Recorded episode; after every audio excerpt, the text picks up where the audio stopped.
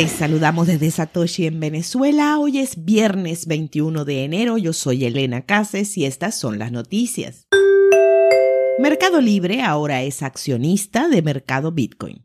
Mercado Libre anunció en un comunicado el 20 de enero que adquirió acciones de dos empresas de la industria de las criptomonedas. Estas son 2TM Group, la empresa matriz de mercado Bitcoin y el exchange más grande de Latinoamérica, y Paxos, una plataforma de infraestructura blockchain que también mantiene una asociación con Mercado Pago. El monto de las inversiones no fue revelado. Desde el pasado diciembre, Mercado Pago, la filial de Mercado Libre, permite en Brasil comprar, vender y holdear tres criptomonedas, Bitcoin, Ether y la stablecoin USDP. Esa función se hizo a través de una alianza con Paxos, empresa con la que ahora fortifica su vínculo con una inversión directa. André Chávez, el vicepresidente senior de Estrategia y Desarrollo Corporativo de Mercado Libre, expresó que quieren ser, y cito, un participante central en esta disrupción, refiriéndose a Bitcoin y las criptomonedas.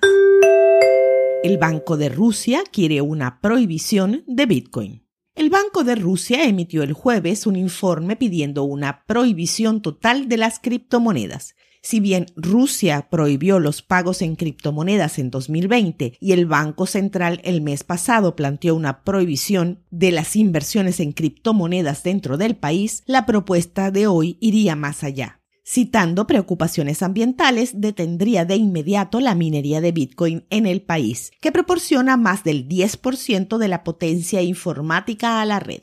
También prohibiría a las instituciones financieras manejar cualquier transferencia de activos digitales. Los rusos no solo no podrían comprar bienes y servicios en Bitcoin, sino que tampoco podrían comprar Bitcoin. Es difícil imaginar que se promulgue una prohibición de criptomonedas sin el apoyo del presidente Vladimir Putin, quien ha estado en el cargo durante 18 de los últimos 22 años y ha vacilado en su postura hacia las criptomonedas mientras resuelve las ramificaciones geopolíticas. Según un informe de la Biblioteca de Derecho del Congreso de noviembre de 2021, Rusia pasaría a acompañar a nueve países que han prohibido explícitamente las criptomonedas. Argelia, Bangladesh, Egipto, Irak, Marruecos, Nepal, Qatar, Túnez y por supuesto China.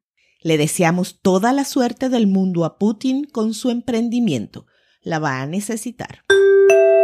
La dificultad de la red de Bitcoin salta más del 9% a un nuevo máximo histórico. La dificultad de la minería de red de Bitcoin ha aumentado más del 9%, lo que marca el mayor ajuste de dificultad desde verano pasado. Según BTC.com, que realiza un seguimiento de los datos de dificultad de minería, la dificultad aumentó un 9,32%. El salto de hoy viernes 21 fue el segundo hasta ahora en 2022, luego del ajuste del 0.41% el 8 de enero con la excepción de una disminución del 1.49 el 28 de noviembre, la dificultad ha experimentado un crecimiento constante desde la represión minera del verano pasado en China, que hundió la dificultad en su mayor porcentaje registrado cuando los mineros de ese país apagaron sus equipos y se mudaron a países como Estados Unidos y Kazajistán. Desde entonces, la tasa de hash se ha recuperado por completo desde finales de agosto, con Estados Unidos emergiendo como la potencia minera actual del mundo.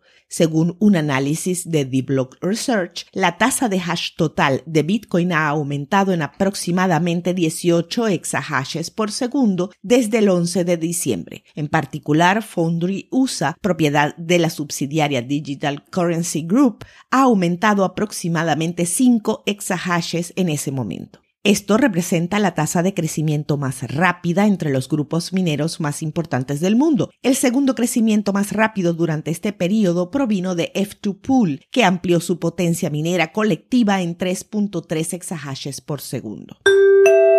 Bitcoin cae por debajo de los 40 mil dólares. Por segunda vez este mes, Bitcoin ha caído por debajo de los 40 mil dólares, alcanzando los 38 mil 642 a mitad de la sesión de negociación de Asia. La caída fue de un 8% según CoinGecko y de casi 11% según CoinMarketCap. Según CoinGlass, ha habido casi 600 millones en liquidaciones durante las últimas 12 horas. Bitcoin lideró el paquete de liquidación con 250 millones de dólares. Binance lideró los intercambios con liquidaciones de 173 millones con el 91% en posiciones largas. El intercambio centrado en Asia o KEX fue el siguiente con 170 millones y la mayoría de las posiciones fueron largas. La orden de liquidación individual más grande ocurrió en BitMEX en el intercambio perpetuo USDT Bitcoin y fue valorada en 9.91 millones. A las 2 de la tarde, hora Venezuela, el precio de Bitcoin es de 38.425 dólares con una variación a la baja en 24 horas de 10,81%. El hash rate es de 217.269. Esto fue el Bit desde Satoshi en Venezuela.